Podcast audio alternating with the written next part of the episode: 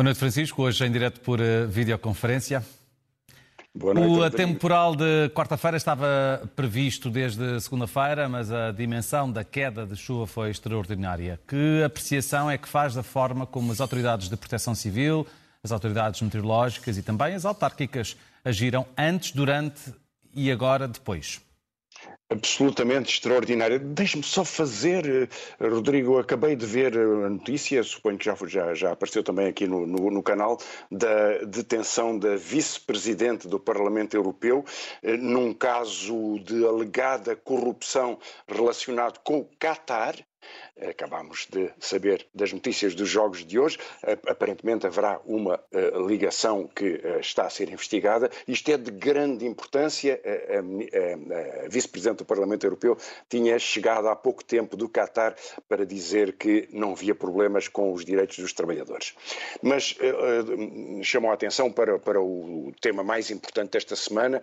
Ainda o estamos a viver, ainda estão a ser resolvidas ou estão a ser reparadas algumas das consequências destas, destas cheias calamitosas. Não são as primeiras, Lisboa e outras cidades eh, do país, noutras circunstâncias, lembre-se do que aconteceu no Funchal há uns anos atrás, eh, sofreram torrentes de água com grande acumulação de, de chuvas. E isto acontece depois de um, de um verão que na Europa foi eh, dos mais secos das últimas centenas de anos. Portanto, a clareza de que eh, vivemos eh, um risco mais intenso, cada vez mais intenso, de fenómenos extremos, é um dos primeiros grandes problemas.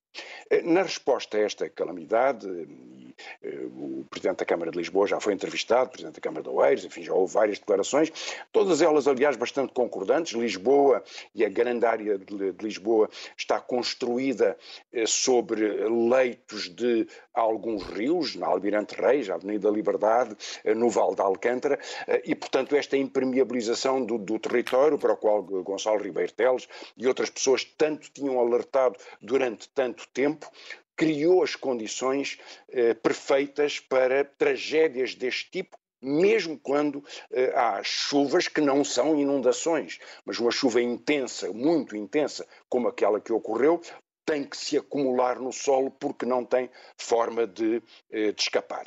Que tenha havido reações eh, deficientes parece evidente os túneis deviam ter sido fechados, é preciso que haja um plano de emergência para todos os, um, os parques de estacionamento e, e caves e outras zonas que estão debaixo do nível da, da, eh, da rua, enfim, que têm, que têm menos capacidade de escoamento ou que não têm meios próprios de escoamento rápido para, para se protegerem destas inundações. Tudo isso é verdade. Agora, o fundamental é saber, em primeiro lugar, se em Lisboa como noutras cidades onde isso possa vir a ser necessário, são feitas no tempo próprio e não foram. As obras que já se sabe que são necessárias para canalizar estas águas, essa é a primeira grande questão. Parece que agora elas virão até 2025. Vamos a ver. A segunda grande questão é saber como é que o planeamento urbano é corrigido ou protegido para que não continue a multiplicar-se esta densidade do alcatrão, a falta de espaços verdes, a falta do acesso, eh, da, da possibilidade de, das águas poderem correr eh, como corriam normalmente. E há um terceiro problema, e esse eu não acho que seja menos importante, que é que nós sabemos que estamos a lutar no mundo inteiro, mas agora com cheias, com secas, com, neste caso com uma inundação, estamos a lutar contra as consequências das alterações climáticas. O ano 2022, que ainda não acabou, já é o recordista de todos os tempos das emissões de gases com efeito estufa. Portanto, apesar da atenção, apesar do consenso científico, apesar da preocupação, apesar da pressão das Nações Unidas, apesar das reuniões, continua a aumentar o que determina riscos como estes. E há, portanto, um problema que se instalou no discurso político, que me parece que é talvez dos mais importantes para a nossa geração, Rodrigo, e que é este. Quando eu ouço responsáveis políticos tratarem de cada um destes casos e saberem e dizerem, aliás, muitas vezes com muita franqueza, que há uma relação direta entre a intensificação destes problemas e o acumular das, da pressão climática, nós sentimos que há um discurso que é de incapacidade.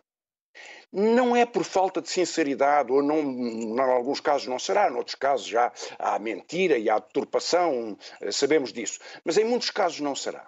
Agora, o facto de o discurso político saber identificar o problema e dizer aos seus povos que não tem nada a fazer, que não é capaz de fazer nada, cria uma lógica de incapacidade política que, que, corrói a democracia de uma forma muito mais profunda do que o que se pode imaginar perante cada acontecimento ou perante cada cave inundado ou até a tragédia da morte de uma pessoa, como ocorreu em Lisboa. Eu creio que este vai ser dos problemas mais decisivos para a nossa geração, saber se é possível ou não uma resposta de comunidade que possa mitigar efeitos, corrigi-los e impedi-los a curto prazo, mas, sobretudo, tornar viável uma civilização, uma sociedade que não seja, que não se vá autodestruindo como isto está a acontecer. E esse é um problema da política, portanto, é um problema da viabilidade da democracia. Não é viável uma democracia que saiba que há um problema, que saiba como ele se pode resolver e que não saiba como resolver aquilo que devia ser feito. Um outro tema da semana, Francisco, é um outro tema e um outro problema cada vez mais eh, recorrente, a crise nas urgências em hospitais públicos. Apesar de o orçamento do Ministério da Saúde ter aumentado consideravelmente nos últimos 10 eh, anos, os problemas não só não desapareceram, como ganharam dimensão e frequência nas urgências.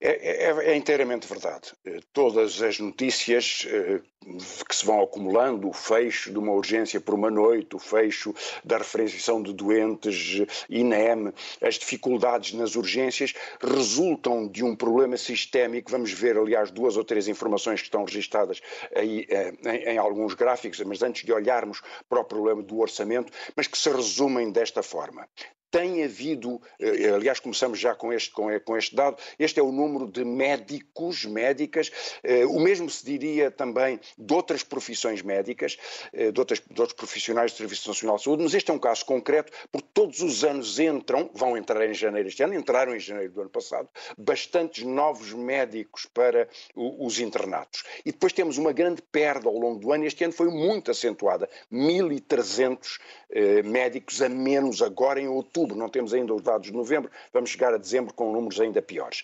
Qual é, o que, o que é que isto representa? Representa aposentações, representa saídas para o, para, o, para o serviço privado, mas representa um problema estrutural, que é que apesar de entrarem muitos médicos, são médicos que vão começar uma carreira de, para, para, se formarem como especialistas, que pode demorar seis anos, e naturalmente os especialistas são cada vez, estão cada vez mais no topo da sua carreira, com grandes eh, desincentivos, já mostrei aqui várias vezes, folhas salariais que são demonstrativas disso, a profissão médica, como a dos enfermeiros, como técnicos auxiliares e como técnicos, eh, eh, outros técnicos especialistas, são extremamente mal pagos, e neste contexto o sistema continua a privilegiar um pagamento excepcional a tarefeiros, muito maior do que aos próprios profissionais de saúde e, portanto, a desagregar o sistema que, ao mesmo tempo, vai envelhecendo e, portanto, muitos dos profissionais já não realizam urgências.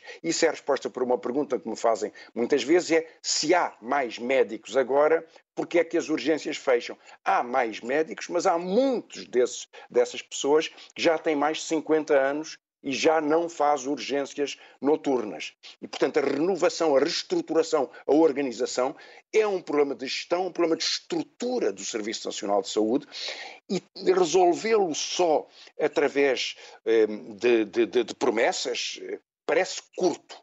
A mais importante dessas promessas foi uma nova direção. Disse-se até um CEO, utilizando uma palavra que não está na, na, na, lei, uma palavra que se banalizou, estranhíssima, como se fosse a, a, gestão de uma empresa. O CEO ainda não tomou não começou a exercer o seu poder, será em janeiro. No entanto, parece que já terá sido ele, dizem diz a comunicação social, a nomear uma pessoa que não tem qualquer experiência de gestão hospitalar, foi bastonária da Ordem dos Farmacêuticos, conhece bem a saúde, mas não a gestão hospitalar para a gestão do maior hospital do país. Veremos como funciona este sistema. Recursos orçamentais, como vamos ver num outro, num outro grafismo, são extremamente curtos, porque há uma subida do orçamento, acabou de o dizer, Rodrigo tem razão, mas veja, para as despesas com pessoal, depois de um ano que terá 10% de inflação e num outro ano, 2023, que pode ter 5% ou mais, a previsão das despesas de, do aumento das despesas com pessoal é de 2,9% da aquisição de bens e serviços é maior, 3,7%, porque aí estão os tarefeiros e outros serviços assim. Aí o Estado é mais, o Governo é mais generoso. Na despesa corrente no conjunto, um aumento de 3,8%.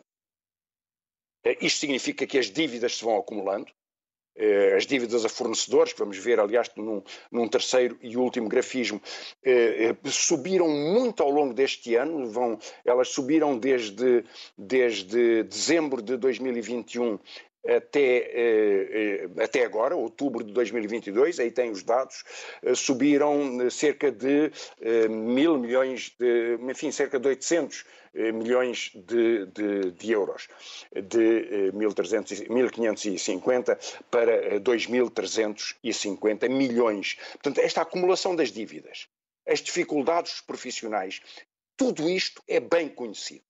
Eu queria dar um exemplo de um ex-ministro da Saúde do Partido Socialista, eh, que conhece bem, foi duas vezes Ministro da Saúde, tem uma visão enfim, muito, muito, eh, muito próxima da, que tem sido a governação do Partido Socialista, que é, que é o, o professor Correia de Campos, eh, que dizia em julho, numa entrevista, quem gera saúde hoje em Portugal é o Ministério das Finanças, não é o Ministério da Saúde as decisões práticas, concretas, muitas vezes até a contratação de funcionários é decidido pelo Ministério das Finanças. Primeiro alerta, quem gera saúde é o Ministério das Finanças, não é a saúde, e as finanças não sabem nada da saúde. E pouco, há pouco tempo, segunda entrevista, três meses depois, vem dizer que o orçamento, com certeza, com certeza, não vai ser suficiente. Porquê? Porque não acompanha a inflação, claro, não acompanha a inflação, não permite a manutenção do equipamento nem o reforço salarial necessário. Os alertas estão, portanto, todos dados. Ora, faça isto o que diz o Ministro da Saúde. Bom, apresentou algumas ideias, portanto, uma, duas ideias fundamentais. Uma é negociar um aumento de salários em alguns casos dos centros da responsabilidade integrados, continuar a recusar-se o governo a ter uma política de carreira estruturada que organize o serviço de saúde com a confiança e com o empenho que é necessário em todos os níveis destas profissões. E segunda ideia, eh, apareceu e desapareceu, era entregar centros de saúde, ou seja, eh, a medicina familiar, a um setor privado. E isso nunca aconteceu até agora. Na verdade, há setor privado nos cuidados de saúde, claro, há médicos que têm os seus consultórios, ainda bem, há clínicas, tudo isso já existe. O que não existe são centros de saúde os constituídos pelo Estado no Serviço Nacional de Saúde que passem a ser geridos pelos privados. Esta ideia do Ministro, que aliás foi contrariado pela sua Secretária de Estado, foi apresentada com uma ligeireza, como se fosse possível eh, inventar eh, esta espécie de tropeções no Serviço Nacional de Saúde. É, na verdade, é mais uma forma de outros tarefeiros organizados para entregar eh, a degradação do, do, de um serviço que se quer de grande qualidade a uma lógica de mercantilização que é prejudicial eh, a este sistema e para o qual todos os alertas estão dados. Portanto, o que se está a passar nas urgências, Rodrigo, vamos continuar a viver. O, o, o inverno vai ser infernal por causa desta estrutural incapacidade de uh, solução de, de, de, de, um problema tão essencial para a nossa vida concreta e para a vida da, da, da nossa gente, da nossa família, como é uh, a desagregação do sistema do Serviço Nacional de Saúde. E os eh, problemas não são exclusivos no campo laboral do setor da saúde, como bem sabemos. Esta semana, por exemplo, soube-se que mais de 70% dos empregos perdidos em 2020 eram ocupados por jovens, muitas vezes demasiadas, em situações precárias e com salários muito baixos. É verdade. E muito brevemente sobre isso, este, este, dado é o dado do ano do Covid, desapareceram 70% dos empregos eram de jovens, mas há outros dados que nós podemos ver também e que são também muito significativos. 34% dos jovens têm salário mínimo nacional, 54% dos jovens têm contrato a prazo e eles têm 55% do salário médio, de, a, a sua média salarial é 55% da média da União Europeia. Por isso perguntamos porque é que em Portugal uh, uh, o, te o, tempo médio de permanência em casa dos pais de um jovem é até aos 34 anos, quando na União Europeia é até aos 26, e já, e já é, é certamente muito, quer dizer, um atraso na capacidade e nas condições para a sua existência uh, como, como famílias, como pessoas, como, como, como, como pessoas que têm, que têm esse, o seu emprego e a sua capacidade de organizar a sua vida. Tudo isto é piorado pelas leis que facilitam a uberização do trabalho e a sua precarização. Campo político. Francisco, a, semana teve vários assuntos em discussão. Um deles, numa Assembleia Municipal de Almada, onde a autarca almadense retirou a palavra a uma munícipe. Mas uh, comecemos pelo tema do dia de hoje, a terceira aprovação de uma lei de eutanásia no Parlamento. É, comecemos por talvez até seja mesmo o, o, aspecto mais importante do debate parlamentar de hoje, aprovado por 126 votos contra 84. Atenção, são 42 votos de diferença. É uma grande maioria, houve muitas pessoas da direita que não terão querido ir votar, com grande confusão, disputa entre o Chega e o PSD, faz-se um referendo, o Chega opõe-se ao referendo do PSD, apesar de defender um referendo, enfim, tudo isso é um jogo político. Criticou-se o atraso da vinda de Montenegro para este debate, percebe-se uma dificuldade por uma razão que hoje tornou muito clara, o artigo de Pedro Passos Coelho, que dizendo que é contra o referendo, na verdade, um referendo sobre se uma pessoa tem ou não o direito de decidir para si e só na sua responsabilidade se não suporta mais eh, uma vida ehm, eh, uma vida tão difícil marcada por uma doença eh, grave e incurável isso tem toda a razão. Mas ao intervir sobre esta matéria e ao pedir ao PSD que vote que, que, possa rever esta, esta decisão se uma vez voltar ao governo, Passos Coelho faz uma declaração muito forte que tem dois significados. Primeiro é uma viragem. Passos Coelho foi um homem que defendeu o direito ao aborto defendeu o direito ao casamento, ao casamento gay e que tinha, fazia parte do ala mais liberal do PSD, de que Rui Rio, aliás, foi o, o melhor dos representantes no seu combate a favor do direito à morte assistida. Esta viragem conservadora quer dizer que o PSD só se vê a si próprio no espelho do combate com o Chega. E tem uma segunda consequência, que é que Passos Coelho apresenta-se como um líder político e, portanto, como um candidato na disputa, nas disputas políticas futuras, e disso não há que ter nenhuma ilusão, foi o recado que ele nos deu hoje, e no PSD isso percebeu-se muitíssimo bem, sem qualquer dúvida. Estamos mesmo a terminar, Francisco, temos menos de um minuto, vamos ao momento zen, também na política, mas na americana, que, em que se confirmou mais uma derrota indireta de Donald Trump, com Herschel Walker a perder na segunda volta da corrida ao lugar de senador pelo lugar, estado da Geórgia. Isso mesmo, Rodrigo. Estamos em dezembro e só agora terminam as eleições dos Estados Unidos com a conclusão da segunda volta nas eleições na Geórgia. A Geórgia é um, é um Estado dentro dos Estados Unidos que tem mais ou menos a população de Portugal. E nesta campanha eleitoral de que vamos ver agora um apanhado, eh, foram gastos 100 vezes 100 vezes o total do que se gasta nas campanhas eleitorais em Portugal e é provavelmente já muito. Uh, e para esta campanha milionária para tentar lançar um candidato Walker que quase que teve, quase que chegou uh, aos 50%, acabou por perder por uma diferença significativa de 3%, mas lá ficou, não ficou longe e vamos ver o que é o seu discurso nos momentos fundamentais da campanha. Para, porque vamos perceber que há coisas que ainda não apareceram em Portugal, vampiros e lobisomens, mas há outras que já apareceram, um candidato que se diz representar Deus e que a sua campanha é a representação de Deus. Disso já ouvimos, do resto virá o dia. Despeço-me já de si, Francisco. Desejo-lhe um bom fim de semana. Vamos ao Momento Zen. The other night I was watching this movie. I was watching this movie called Fright Night, Freak Night, or some type of night, but it was about vampires. I don't know if you know vampires are cool people or they not, but I'm gonna tell you something that I found out. A werewolf can kill a vampire. Did you know that? I never knew that, so I didn't want to be a vampire anymore. I want to be a werewolf. You gotta have faith in this country. You gotta have faith in this in the elected officials. And right now, that's the reason I'm here. Because God has brought his warrior, and I'm that warrior that y'all been looking for for a long time. And I can promise you, as my offensive lineman told me, Herschel, follow me. I take you to the promised land. And I'm telling y'all right now, you vote for me, I'm gonna help us all get to the promised land. God bless you guys. Thank you guys so much.